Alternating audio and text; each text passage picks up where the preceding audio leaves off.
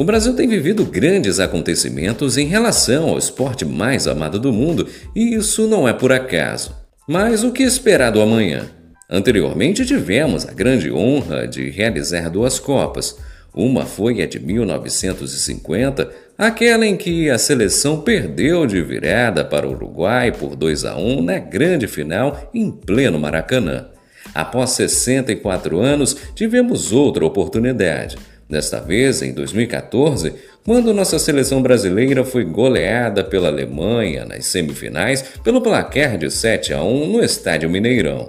Prejuízos inestimáveis foram deixados em nossa nação. Além de não levarmos a sexta conquista, as obras para o Mundial na época custaram muito mais caras que o previsto.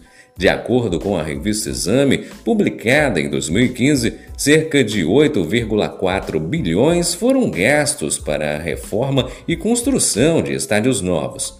O país estava em plena expansão econômica, o que também lhe permitiu obter, dois anos depois, a realização dos Jogos Olímpicos de 2016 no Rio de Janeiro.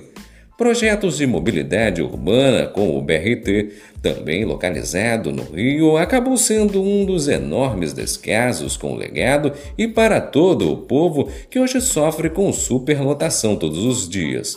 Das 82 obras que tinham sido propostas na matriz de responsabilidades da Copa, apenas 20 foram concluídas e entregues para a população. Na minha opinião, a Copa do Mundo deixou dois pontos distintos na sociedade brasileira. O primeiro foi positivo, pois em diferentes cidades e estados o evento deu um salto significativo na parte do turismo, da economia, no recorde de públicos e entre outros. Já a negativa foi o que rendeu mais peso à população.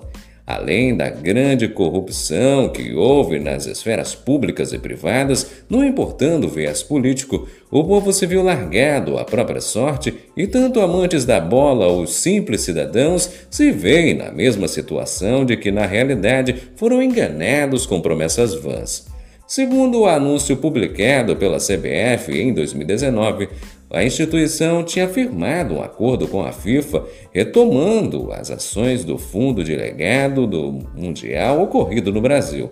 Esse documento abordava parâmetros para a execução dos projetos inacabados em quatro anos e o investimento de mais de 100 milhões de dólares. Todavia, os escândalos relacionados ao presidente da Confederação Brasileira de Futebol, Rogério Caboclo, por assédio sexual, as coisas pioraram.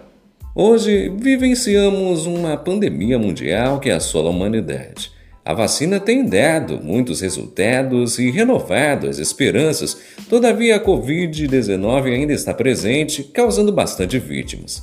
A busca mais eficaz para o pós-Copa em algumas cidades tem sido com grande esforço, contudo sem muito brilho.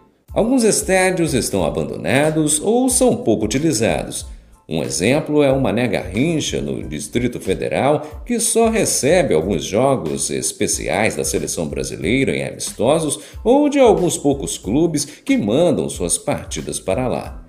Apesar disso, o povo brasileiro, independente de sua crença, sobrevive como pode.